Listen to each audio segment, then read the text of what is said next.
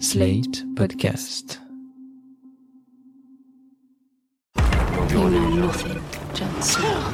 Got a theory. Could be funny. You never say thank C'est faux. That's what the money is for. The danger. I am the one who knocks. I think that I may be the voice of my generation. Bonjour tout le monde et bienvenue dans la saison 2 de PIC TV, le podcast qui décortique les tendances et l'actualité des séries. Je m'appelle Anaïs Bordage et je suis en studio avec la taureau alpha de cette émission, Marie Telling. Bonjour Marie. Bonjour Anaïs.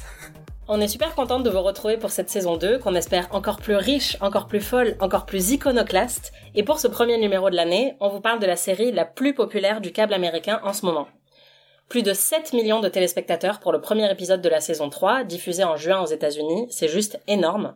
Pourtant, vous n'en avez sans doute jamais entendu parler et elle n'est pas diffusée en France. Cette série, c'est Yellowstone, diffusée sur Paramount TV. Elle explose les records en Amérique, mais passe complètement inaperçue dans la conversation médiatique. De quoi ça parle? D'une famille qui tient un ranch dans le Montana et qui passe son temps à râler, tuer des gens et courir après des vaches. Comment expliquer ce succès, aussi phénoménal que discret? On vous dit tout dans cet épisode. Mais avant ça, le pic de la semaine.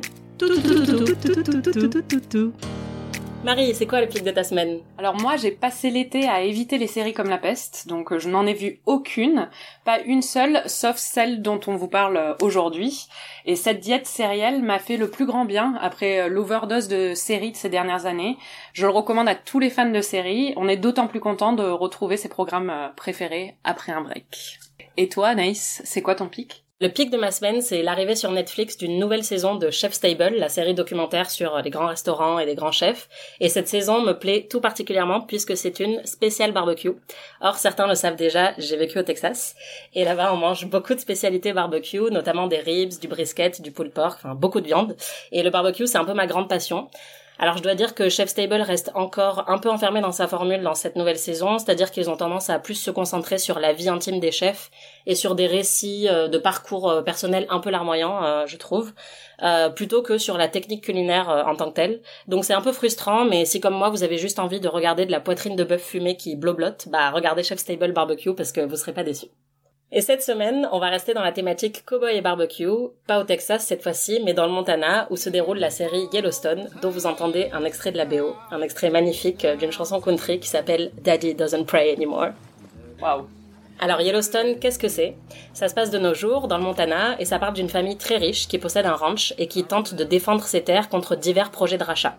C'est avec Kelly Riley, mais si vous savez l'anglaise qui joue euh, dans l'auberge espagnole, et Kevin Costner, mais si vous savez le vieux mec qui joue dans Les Figures de l'ombre et qui dit à la NASA, on pisse tous de la même couleur.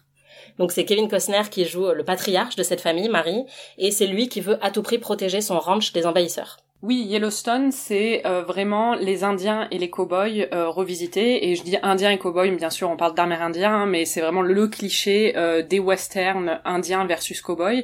Sauf que bien sûr, ça se passe de nos jours, donc les circonstances sont différentes. On a un Kevin Costner qui est propriétaire d'un grand ranch de cattle, donc de, bétail. de bétail. Il élève du bétail. Et donc c'est tous des cow-boys hein, euh, qui travaillent sur ce ranch, dont lui aussi, et on nous parle tout le temps des cow-boys et qu'est-ce qu'il faut pour être un cow-boy, et c'est super d'être un cow-boy. Et euh, juste à côté, on a une réserve amérindienne dont le leader veut récupérer les terres euh, de Kevin Costner qui avant appartenaient aux Amérindiens. Ce qu'il faut savoir quand même, c'est que le ranch de Kevin Costner dedans fait la taille du Rhode Island. Et j'ai vérifié en comparant avec des départements français, c'est la taille du Vaucluse. Donc c'est un très très grand territoire et euh, il y tient à son territoire, il en parle tout le temps. Et euh, ce qui est intéressant, c'est que sur les clichés des Indiens versus les cowboys, c'est qu'il y a d'autres éléments qui arrivent parce qu'il y a aussi des gens qui viennent de Californie pour euh, développer, faire des développements touristiques dans la région et qui donc menacent aussi bien la réserve que les terres de Kevin Costner.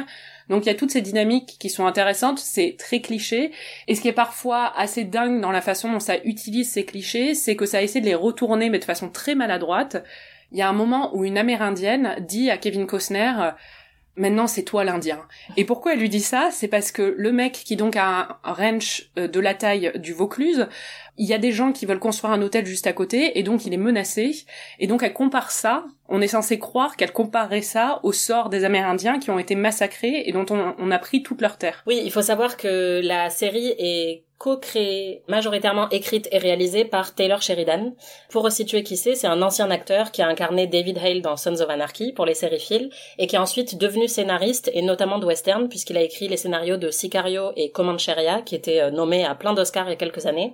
Et ensuite, euh, très récemment, il a réalisé un autre film euh, western qui s'appelle Wind River et qui avait déjà essuyé une petite polémique puisque c'était avec Jérémy Renner et Elisabeth Olsen qui venaient enquêter sur un meurtre dans une réserve amérindienne. Et donc c'était la vie d'une réserve amérindienne vue à travers euh, les yeux d'un homme blanc en gros. Donc il y avait déjà eu des critiques euh, à l'époque sur euh, Taylor Sheridan qui lui-même est un homme blanc, qui a une grande passion pour les westerns et qui lui-même a grandi au Texas, mais qui du coup bah, raconte un peu ses histoires de sa perspective de cowboy en fait. On sent qu'il veut avoir une perspective différente et qu'il veut renouveler le genre en justement en incluant beaucoup plus une perspective amérindienne. Le problème c'est qu'il est pas très équipé pour le faire lui-même et que son écriture est pas assez fine et subtile pour le faire, donc ça devient très maladroit. Après, ce qu'il faut dire, c'est que quand même au niveau du casting, on a rarement vu une série avec autant d'acteurs amérindiens.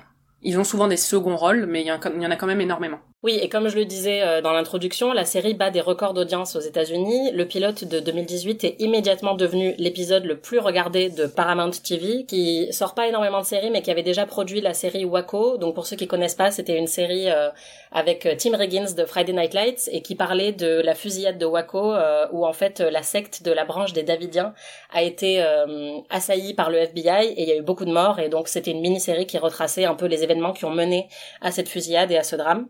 Et depuis l'audience de Yellowstone, donc depuis sa sortie en 2018, ne fait qu'augmenter de saison en saison. Et pour la plus récente, la saison 3, chaque épisode rassemblait en moyenne 6 millions et demi de téléspectateurs. Donc c'est vraiment énorme. Le plot twist, c'est que c'est hyper nul. En fait, euh, derrière les beaux paysages et le casting de stars, il faut quand même dire que c'est surtout un gros ramassis de clichés cette série. Oui, bah en fait c'est un soap opéra qui se donne des airs de prestige parce que c'est très bien filmé, mais ça reste un soap opéra, donc euh, c'est très très cliché, c'est mal écrit. Et surtout, enfin, Bon, déjà, il y a des répliques qui sont mais absolument ahurissantes, mais du coup, c'est hyper drôle à regarder. Moi, honnêtement, j'ai dû regarder toute la série, là, les trois saisons en dix jours, et j'ai un espèce de syndrome de Stockholm où ça me manque vachement, mais ça m'a fait tellement rire, c'est totalement absurde. Mais surtout, au niveau de l'intrigue, il y a des gros gros problèmes, c'est-à-dire qu'ils sont tout le temps tous en train de s'entretuer, mais on comprend pas pourquoi parce qu'on se dit mais ils sont juste en train de garder des vaches, pourquoi ils ont besoin de tuer tout le monde? Et en plus, on se retrouve avec euh, des intrigues qui sont complètement fabriquées à l'envers, c'est-à-dire on appelle ça le reverse engineering euh, en anglais. On sent qu'ils ont décidé que par exemple Beth, la fille de la famille, euh, allait être une espèce de badass qui elle en a des couilles parce qu'on sent vraiment qu'ils l'ont construit en fait comme une version très masculine d'une femme et en fait, au fil des saisons, il dévoile pourquoi elle est comme ça, mais on sent que cette histoire, cette backstory a complètement été fabriquée après la décision d'en faire un personnage comme ça. C'est-à-dire qu'il fabrique des histoires en arrière, en amont, qui vont euh, expliquer son personnage. Et euh, par exemple, il y a une autre intrigue qui devrait être majeure, c'est-à-dire que dans le premier épisode, quand même, il y a euh, le fils aîné de la famille qui meurt on n'en entend plus jamais parler. Il y a quatre enfants, il y en a un qui est mort dans le tout premier épisode, c'est censé être l'élément séminal de l'histoire. Il n'est pratiquement plus jamais mentionné. On ne voit jamais le deuil, alors que Kevin Costner vient de perdre son fils, on ne voit jamais son deuil. Il y a quelque chose quand même, euh, on se dit, et ça, ça arrive pendant toute la série, c'est-à-dire qu'il y a plein d'intrigues qui sont lancées à droite et à gauche euh, qui ne mènent nulle part. Et euh, il y a plein d'intrigues où on se demande mais pourquoi je regarde ça quoi en fait? Ouais, on va écouter un extrait que personnellement j'adore, qui montre un peu le niveau de qualité de l'écriture, où c'est le personnage de Kevin Costner qui parle à son fils, et euh, il est content parce que son plan de lui donner un travail euh, a bien marché. Alors je vous laisse écouter, c'est vraiment fabuleux. Well, it's nice to see a plan work out for once. I guess your plan did work out, Dad. Well, not my plan, my my dream maybe, but your plan. Your plan for me, if you want to get down to it. All right, well, if you want to get down to it, no matter what my plan was, if it ain't your destiny. Voilà, donc je vais vous traduire euh, pour ceux qui parlent pas anglais. En gros, le résumé c'est euh, c'était mon plan. Mais non, papa, c'était ton plan pour moi. Oui, enfin, si tu veux aller comme ça, c'était mon plan, mais euh, c'était plutôt ton destin. Ok, mais c'était quand même un peu mon plan. voilà, c'est vraiment et c'est ce niveau. En fait, si vous choisissez n'importe quel épisode de Yellowstone et que vous vous arrêtez à n'importe quel moment de l'épisode, vous trouverez une réplique comme ça. C'est juste incroyable. On a eu du mal à choisir des répliques pour cet épisode, tellement il y en avait en fait. Voilà, et comme disait Marie, c'est hyper euh, soap opéra, donc euh, c'est censé quand même être une histoire de ranch et de d'une famille qui essaye de protéger ses terres, mais c'est hyper hyper soapy. On a un nombre incalculable de meurtres, de fratricides, de trahisons, d'opérations d'espionnage euh, vraiment très très élaborées, c'est-à-dire qu'il y a un moment où il y a des méchants qui jettent des bottes de foin empoisonnées du haut d'un avion militaire en pleine nuit pour que les vaches soient empoisonnées. Enfin, j'ai jamais vu aucune vache qui a eu une vie aussi dramatique que celle de Yellowstone. Franchement, c'est vraiment beaucoup trop de drama pour des vaches. Et en fait, c'est incessant, c'est-à-dire que plus la série avance, plus on sort de des intrigues de juste euh, il faut acheter des chevaux et machin, et plus on rentre dans Scarface en fait. C'est vraiment il y a un nombre de fusillades incalculable pour cette famille quoi. Ouais, enfin Scarface c'est vraiment très généreux parce que c'est vraiment pas Scarface. Déjà à la base je voulais dire le parrain, mais en fait je me suis dit que c'était vraiment beaucoup trop généreux, donc j'ai un peu euh, rétrogradé, mais euh, et alors le problème c'est que c'est pas juste des mauvaises répliques qui sont euh, j'avoue particulièrement savoureuses, c'est que toute l'idéologie qu'il y a derrière est quand même euh, assez malsaine, notamment en ce qui concerne la masculinité toxique. Oui, c'est une série sur des hommes euh, qui sont des vrais hommes, tu vois. C'est des vrais Américains, c'est des vrais hommes, et on te le répète tout le temps. Et en fait, euh, par exemple, il y a un moment où t'as deux mecs qui se battent. Je me souviens plus pourquoi, parce qu'ils sont tout le temps en train de se battre. Et il y a Kevin Costner qui arrive, et l'un des deux mecs est quand même son fils, et l'autre est son protégé. Et quelqu'un lui dit, est-ce qu'il faut qu'on les arrête? Il dit, non, non, laisse-les. Ils ont besoin de ça pour euh, pour grandir, tu vois. Et euh, à un autre moment, il y a un personnage qui est un peu plus vulnérable, qui pleure de douleur, et on lui dit, oui, c'est dur de devenir un homme, mais c'est mieux que l'alternative, tu vois.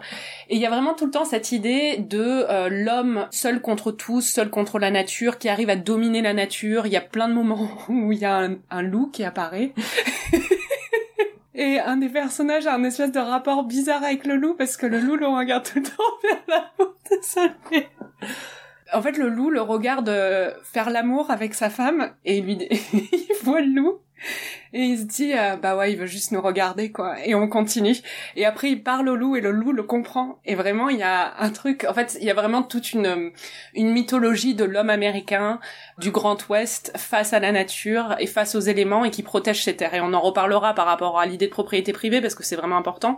Mais il y a vraiment cette idée-là et il y a une idée aussi par rapport aux femmes dans la série aussi en, en miroir de ça, quoi.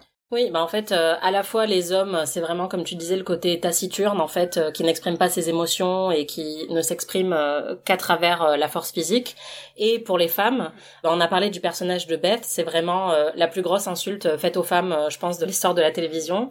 Elle est jouée par Kelly Riley que qu'on aimait bien avant, mais maintenant on a un peu du mal à l'aimer, puisque la définition de ce personnage, en gros, c'est qu'elle a des gros seins et qu'elle est tout le temps en colère. Euh, c'est vraiment ses deux seules caractéristiques. Elle est tout le temps bourrée, elle a peur de rien, euh, elle est vraiment, euh, elle a pas sa langue dans sa poche. et en fait, c'est un cliché assez sexiste aussi puisque c'est une vision bah, d'une femme qui est imaginée par des hommes, hein, qui n'existe pas, qui est hyper bonne et qui en même temps a des vertus très masculines ou des qualités qu'on considère comme masculines, c'est-à-dire la force, l'absence de peur. elle a des couilles en fait, quoi. C'est une femme avec des couilles et c'est un cliché bah, profondément sexiste au final d'avoir une femme comme ça. Et d'ailleurs les autres personnages féminins de la série sont aussi des archétypes. On a Monica, qui est la femme amérindienne, qui est euh, l'archétype de la douceur et de l'innocence et de la sagesse. Et après, on a euh, d'autres femmes qui sont des espèces de businesswoman en talons hauts, euh, comme Beth, qui genre détraînées, mais qui sont aussi agents immobiliers, slash avocates, slash as de la finance, qui détruisent tout sur leur passage et qui n'ont aucune émotion. Et on a des jeunes filles qui font des courses à chevaux et qui, elles, sont des énormes traînées, qui couchent avec euh, tout ce qui bouge et euh, qui n'ont euh, pareil aucun sentiment et surtout elles n'ont aucune vie intérieure, elles ont aucune complexité. C'est vraiment assez catastrophique l'état des personnages féminins dans cette série quoi. On peut résumer, je pense, la perspective de la série sur ces personnages féminins à une citation de Kevin Costner qui dit If your daughter's riding a horse, no one's riding her. Ce qui veut dire littéralement, si ta fille monte un cheval, personne ne la monte à elle. Donc voilà, c'est de ce niveau, quoi. Oui, en gros, les femmes de la série doivent être aussi fortes et sans émotion que les hommes, quoi. Voilà. Mais alors, le problème, c'est que si c'est si naze, comment est-ce qu'on peut expliquer le succès, qui est quand même incroyable, de la série? Ah, Déjà, il y a le casting. C'est un casting très prestigieux, avec euh, Kevin Costner au centre du casting. Kevin Costner qui est très connu pour des rôles dans les années 90, comme son rôle dans Danse avec les loups. Donc, il a vraiment une identité qui est un peu rattachée déjà au western. Et ça, ça a attiré le public, en plus parce qu'il est aimé aussi du public américain, hein, c'est un acteur assez populaire. Après, il y a aussi tous les éléments visuels de la télé de prestige, c'est-à-dire que c'est très bien réalisé, il y a des très beaux paysages, la cinématographie est hyper bien léchée. Et en plus, bah, ce côté cinématographique, on le retrouve même dans la chaîne sur euh, laquelle euh, la série est diffusée, puisque c'est Paramount TV, qui est euh, par définition une télé, c'est un studio de ciné, donc c'est une télé très cinématographique, et on retrouve vraiment ça dans la série, où on passe, enfin, de longs longs moments à regarder juste des chevaux euh, galoper dans les grandes plaines du Montana et moi j'ai qu'une envie maintenant c'est d'avoir un ranch dans le Montana. Ouais, en gros euh, on sent à chaque plan et à chaque scène d'action que ça coûte très très cher puisque on a euh, enfin beaucoup beaucoup de scènes d'action avec des troupeaux entiers d'animaux, que ce soit des bisons, des chevaux, des vaches et les scènes par exemple, il y a énormément de courses poursuites avec des chevaux et ils sont vraiment filmés mais sous tous les angles quoi. Donc on sent qu'ils ont passé énormément énormément de temps à filmer ces scènes, que ça a coûté très cher et donc il y a une patine euh, prestige qui est indéniable et puis, je pense qu'une autre raison du succès, c'est vraiment euh, bah, l'idéalisation, comme tu disais tout à l'heure, de l'Ouest américain et de ce qu'on appelle le cowboy way of life, enfin la vie du cowboy, quoi. Puisque c'est vraiment ça, c'est ils ont tous des chapeaux, euh, ils ont tous des vestes en cuir ou des vestes un peu en peau, quoi. Et ils font que grogner et monter des chevaux et s'entretuer. Donc il y a vraiment un côté caricatural de la vie dans l'Ouest. Et d'ailleurs, c'est pas un hasard puisque le western, c'est vraiment un genre qui est traditionnellement associé à la défense de l'American Way of Life. D'ailleurs, un des grands défenseurs de l'American Way of Life, c'est John Wayne, qui est euh, l'acteur de western par excellence et qui est à droite, conservateur, etc. Il y a aussi Clint Eastwood qui défend cet American Way of Life et qui lui aussi est fortement associé au genre du western et euh, au droit euh, du port d'armes et qui est à droite. Et on a même le président George Bush en 92 qui avait défendu explicitement dans un discours l'American Way of Life en disant que c'était quelque chose qui voulait protéger par-dessus tout. Donc on sait que euh, le western est traditionnellement associé à cette défense de euh, l'Amérique ancestrale, en tout cas ancestrale pour les blancs, hein, avec euh, la beauté de la nature et la préservation de nos terres et la beauté des ranchs et la symbiose avec la nature. Oui, il y a même Ronald Reagan qui donc était acteur avant d'être président, qui avait joué dans plusieurs westerns et qui jouait pas mal sur cette identité aussi dans son image publique. Ouais, en gros, euh, cette série, il faut savoir que c'est 85% du temps des gens qui se menacent et qui font du cheval. Donc c'est vraiment une vision euh, très caricaturale de du western. Et on a fait un petit montage pour vous faire plaisir de quelques-unes de ces menaces. Et vous allez voir, moi, ce que j'adore dans cette série, c'est qu'en fait, à chaque fois qu'un personnage en menace un autre, l'autre le remenace et ensuite l'autre le remenace. Et en fait il y en a aucun qui va avoir le dernier mot. Donc c'est vraiment euh, tu vas voir ce que tu vas voir et là l'autre répond non c'est toi qui vas voir ce que tu vas voir. Ouais mais toi tu vas voir encore plus ce que tu vas voir. Et toutes les interactions de Yellowstone c'est ça. Je vous propose d'écouter. Hey I'll blow your shift for brains all over this field. Then fucking do it. We'll see each other again I'm sure. You better hope I never see you again. It's time to fight me fair. Shit I'll fight you fair. Get off your horse I need proof that those are brucellosis free. If you're man enough, come and get it.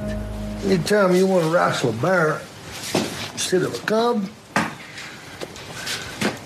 you pick the barn, John. I'll meet you behind it. Wade, you have something belongs to me. Come and get it. I plan to. Ces menaces qu'on vient d'entendre, c'est euh, souvent lié à la protection du territoire et des terres. Et ça, c'est vraiment très important dans Yellowstone. Euh, parce qu'il y a vraiment un sens euh, de propriété privée, ça c'est très important, euh, d'individualisme. Il y a un moment, il y a une scène où les pauvres, c'est des bikers de Californie qui viennent faire un barbecue sur le sur le domaine de Kevin Costner. Donc ils ont coupé au sécateur une petite part de la clôture. Ils vont faire un barbecue sur deux mètres carrés du donc du domaine qui fait quand même la taille du Vaucluse, je le rappelle. Et là, ils sont menacés de mort, ils doivent creuser leur propre tombe. Kevin Costner leur demande carrément euh, si quelqu'un venait chez vous et traitait votre propriété à vous comme vous avez traité ma propriété à moi, qu'est-ce que vous feriez? Et les mecs lui répondent ah ben on le tuerait. Et t'es là non mais sur quelle planète on vit? Et en fait il y a vraiment un truc dans la série autour de la notion justement de propriété privée, une idée très libertarienne de on fait sa propre justice, on a nos armes, on ne laisse pas le gouvernement interagir euh, dans euh, nos actions, on règle nos propres conflits et surtout on protège son espace, ce qui nous appartient. Il y a un moment, euh, Kevin Costner, son personnage, rencontre un touriste chinois encore une fois sur sa terre et lui dit This is America, we don't share land here. C'est l'Amérique ici et on ne partage pas le territoire. Euh, donc il y a vraiment euh, cette idéologie très libertarienne, conservatrice, qui est très très présente dans la série et qui, je pense, plaît à un certain public américain. Oui, et comme on le disait, de toute façon, euh, c'est un genre qui est euh, associé euh, aux valeurs de droite de manière plus ou moins directe avec Clint Eastwood, etc. Après, ce qui est intéressant avec cette série, et je pense que c'est pour ça qu'elle plaît aussi, c'est que c'est une vision, au final, presque dépolitisé du conservatisme, c'est-à-dire que contrairement à beaucoup d'autres séries qui sont diffusées aux États-Unis actuellement, il n'y a aucune référence directe au gouvernement actuel de Trump, il y a quasiment aucune mention de démocrates et de républicains puisque même les quelques candidats politiques qui sont dans la série sont indépendants en fait. Donc la série est presque dépolitisée tout en reflétant ses valeurs qui sont de toute évidence conservatrices, mais hum, comme c'est pas dit explicitement, c'est une vision qui est assez euh, douce et acceptable par la majorité, je pense, parce que euh, en ce moment, il y a beaucoup beaucoup de séries aux États-Unis qui elles pour le coup sont plutôt à gauche, qui défendent des valeurs progressistes, euh, d'inclusivité, etc. et qui elles parfois le font de manière un peu plus euh, criarde, comme euh, The Good Fight. Hein, on va prendre l'exemple de The Good Fight dont on parlait dans le premier épisode de PIC TV. Et donc je pense qu'il y a un certain public qui se reconnaît plus dans Yellowstone parce que ça parle de politique sans parler de politique en fait. Et ça, ça a un côté peut-être, je sais pas, débranchage de cerveau qui doit plaire à certains. Je pense que c'est aussi une façon de confirmer leur idéologie de façon euh, déculpabilisante. C'est-à-dire qu'il n'y a pas de conflit racial dans Yellowstone, il y a des conflits entre euh, la réserve et le ranch, mais en même temps c'est dénué de sous-entendus raciaux. En fait, c'est vraiment sur euh, qui est propriétaire de quoi, même s'il y a une histoire derrière, mais en même temps la façon dont il la traite est, on l'a dit, maladroite, mais complètement détachée de ces, ces conflits-là.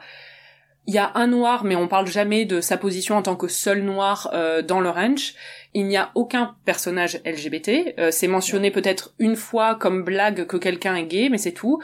Il y a un moment une, une fille qui arrive qui... Euh, moi, quand, quand elle est arrivée, je me suis dit, ah tiens, ça va peut-être être, l'occasion d'avoir un personnage LGBT dans la série, mais en fait pas du tout. Elle a une relation avec un mec euh, sous trois, trois épisodes.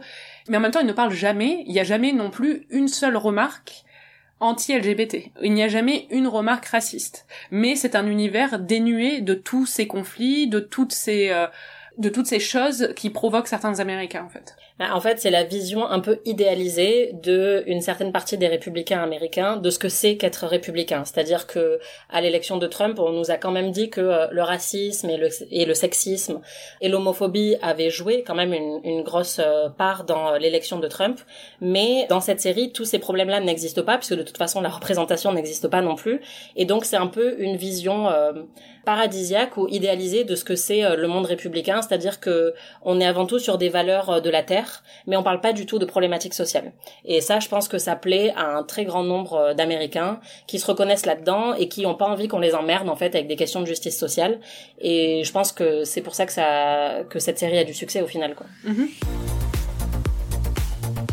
Avant de se quitter, Marie, je voulais te proposer un petit atelier lecture puisque, bah, comme vous l'avez vu, il y a quand même beaucoup, beaucoup de moments dans cette série qui sont savoureux et euh, on n'a pas pu résister à vous en partager euh, quelques-uns supplémentaires. Alors, ce serait bien qu'on puisse chacune, en fait, lire certaines de nos répliques préférées de Yellowstone et on va vous laisser euh, savourer ça parce que c'est vraiment génial. Alors, Marie, à toi l'honneur, c'est quoi une de tes répliques préférées de Yellowstone? Alors, il y a un moment où quelqu'un fait un compliment à quelqu'un d'autre, et voici le compliment, c'est pour quelqu'un qui n'a pas de colonne vertébrale, tu as beaucoup de couilles. Et c'est parce que euh, le mec euh, s'est un peu euh, cassé la colonne vertébrale en tombant d'un taureau. On en a une autre qui est, encore une fois, la différence fondamentale entre les hommes et les femmes selon Yellowstone. C'est ça la différence entre élever une fille et un fils. Tout ce qu'on fait avec une fille, c'est l'empêcher de se faire baiser. Tout ce qu'on fait avec un fils, c'est l'empêcher de se baiser lui-même. Incroyable. Il y a un autre moment où euh, un mec invite une meuf, enfin, il invite Beth, la fille de la famille, à un festival de musique et elle lui dit non mais tu te fous de ma gueule, choisis quelque chose qui est plus en lien avec ma personnalité. Et il lui dit euh, tu vas aller te bourrer la gueule et regarder des et regarder des loups qui tuent des élans dans le parc. Et elle lui dit euh, c'est moi qui conduis. Voilà. Magnifique. Alors il faut préciser que c'est la meilleure histoire d'amour de la série, c'est entre Beth qui est la meuf euh, badass tout le temps à poil et Rip qui a toujours de la terre sur son visage parce que c'est un vrai homme donc euh, il est jamais propre. Surtout il n'enlève jamais son chapeau de cowboy. On le voit deux fois dans la série sans son chapeau quand il cuisine, il a son chapeau de cowboy. Quand il se, on l'a pas vu se doucher, mais je suis sûre qu'il garde son chapeau de cowboy. C'est il a toujours son chapeau de cowboy. On ne sait pas à quoi ressemblent ses cheveux. Mais en plus, le truc, ça c'est vrai, il faut le dire quand même. Enfin, c'est que un, un des problèmes de la série, c'est que même dans les séries les plus nazes, souvent les histoires d'amour sont fun à regarder, et là vraiment pas. On Mm. sent que le mec ne sait pas écrire ça. Il y a aucune tension sexuelle. Les histoires d'amour sont nullissimes. C'est clair. Alors, je vais partager une dernière de mes citations préférées, qui est encore une fois Beth, la meuf euh, trop cool, qui dit Si je mange un autre steak, ma prochaine coloscopie va devoir être faite avec un putain de tuyau de pompier. Voilà, je pense que ça vous donne une petite idée de si vous avez envie de regarder Yellowstone ou pas après euh, après cet épisode. Moi, je le recommande vraiment chaudement, quoi. Moi aussi. Franchement, on s'est beaucoup amusé. Elle va vraiment beaucoup me manquer comme série. C'était PIC TV. Merci Marie et merci à vous, chères auditrices, chers auditeurs, de nous avoir écoutés et d'être au rendez-vous pour cette deuxième saison. Vous pouvez retrouver tous nos épisodes sur slate.fr ou sur votre appli de podcast préféré. On se retrouve dans 15 jours. En attendant, si vous avez aimé ce podcast, n'hésitez pas à nous mettre 5 étoiles et à déclarer votre flamme pour PIC TV sur les réseaux sociaux. À plus!